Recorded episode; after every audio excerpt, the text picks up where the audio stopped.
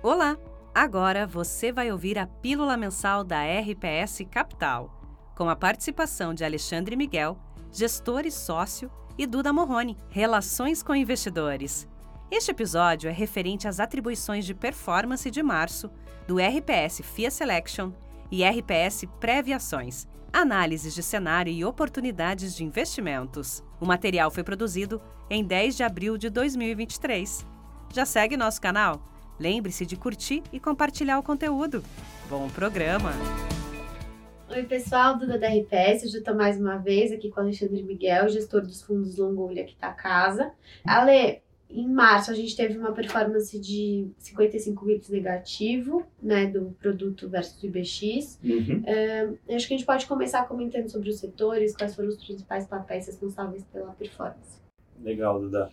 Bom, obrigado. É verdade, o nosso long only selection a gente ficou 50 bips atrás do, do índice mês passado, né? Não foi um, um, um mês fácil, né? Turbulências lá fora, né? Começou com com o Banco Central até sendo um pouco mais, com a sinalização mais altista da taxa de juros, depois problemas de crédito em bancos médios, é, isso teve uma, uma, teve uma rotação até para uma tendência mais do, dove né, em relação a, a, taxas de juros.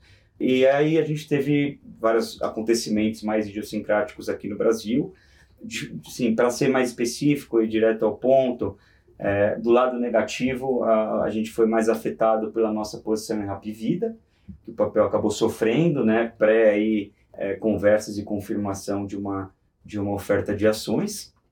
É, e a gente também, devido à nossa baixa exposição, baixa exposição do fundo a, a papéis mais defensivos na carteira, como Ambev, é, Raia VEG, Embraer, a gente acabou né, o, prejudicando essa baixa exposição, prejudicou o alfa. Do lado positivo, a gente ganhou com a, com a posição comprada em consultoras de baixa renda.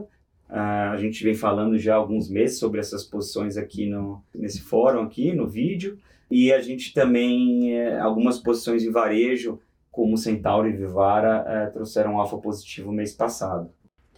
Então, puxando o gancho aí que você já comentou um pouquinho do cenário, sobre uhum. é, taxa de juros, enfim, falando aqui do cenário Brasil, quais foram os temas e setores que tiveram mais alteração na nossa carteira é, no mês de março, enfim, seguindo esse cenário que você comentou? Então, a gente viu taxa, as taxas fecharem lá, é, lá fora, né? É, acho que um pouco é feito disso que eu comentei, assim, alguns indicadores de atividade prospectivos, assim, indicando já alguma fraqueza, mas também teve essa questão é, de liquidez e preocupação com a concessão de créditos, principalmente bancos menores lá nos Estados Unidos. Então a gente viu o fechamento das taxas lá. E no Brasil, a, a, apesar né, de uma sinalização, de, um, de, uma decisão de política é, monetária, uma, de uma decisão aqui do, do, nosso Banco Central não indicando assim, um corte tão à vista, a gente teve a divulgação do arcabouço. Né? Eu acho que os mercados viram de forma positiva não por uma, por uma política austera assim de controle de gasto, acho que ninguém estava esperando isso, mas pelo menos pra, por, por conta de uma sinalização de existir algum freio, algum mecanismo de freio, de limitação de aumento de gastos, talvez de uma visibilidade em determinar o crescimento desses gastos de acordo com os parâmetros lá que eles que eles vão definir, né? É, então, acho que isso dá mais visibilidade frente ao pessimismo, às altas taxas que a gente estava vendo aqui no Brasil. É, é, agora, depende bastante ainda de arrecadação, né? Para a gente atingir as metas de, de primário de 24, 23, 24, 25 que eles colocaram. É, a gente está aguardando as medidas de, de arrecadação para, de fato, se concretizar uma tendência mais positiva de, de crescimento de dívida. É, então, acho que isso ajudou bastante. Os juros aqui no Brasil fecharam mais de, de um ponto percentual, pensando desde as máximas aí do mês passado.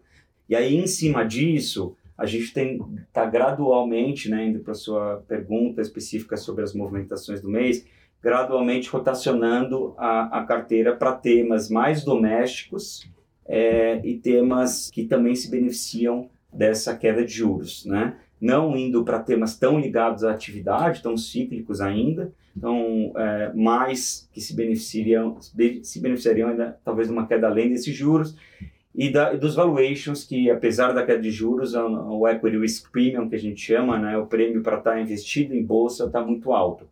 Então, primeiro na primeira parte do mês a gente é, acabou comprando um pouco de bancos, né, não ganham com a queda é, é, dos do juros, mas por conta de valuation, resultado, por exemplo, de Itaú, a gente está tá com uma perspectiva boa para esse início de ano, então a gente cobrir um pouco da posição underweight é, no setor, já vem com, com a exposição no banco PTG atual. Então esse foi o primeiro movimento e o segundo foram para esses setores que também se beneficiam de, aliás, que se beneficiam da queda de juros, mas de forma mais defensiva ainda. Então dois nomes para citar aqui, aumento de posição em, em Rapvida ao longo do mês e Redditor, que foi um, é um outro caso que se que está aí nesse setor é, que pode se beneficiar com o fechamento do, do prêmio de risco e além da, além da do, continuação do movimento de, fechada da curva de, de juros, tá?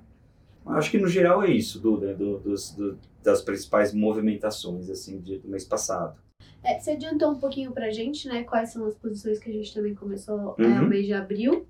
É, então aproveita para comentar como está a nossa posição direcional. E aí, se você quiser comentar um pouquinho mais sobre as apostas, enfim, estratégia para o mês, algo que você não tenha comentado? Como eu mencionei, continua tendo alguns cases aí que a gente vem carregando na carteira e continua animado para esse ano.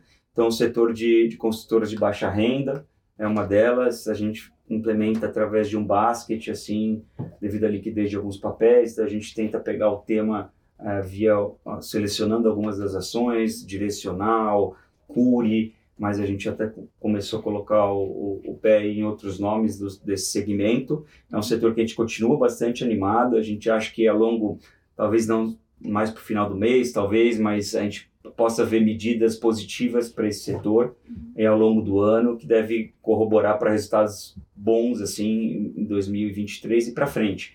A gente acha que o governo está bem é, decidido aí investir nesse, nesse setor de, de segmento de habitação popular. É, o setor elétrico é um que a gente aumentou a exposição também, não mencionei.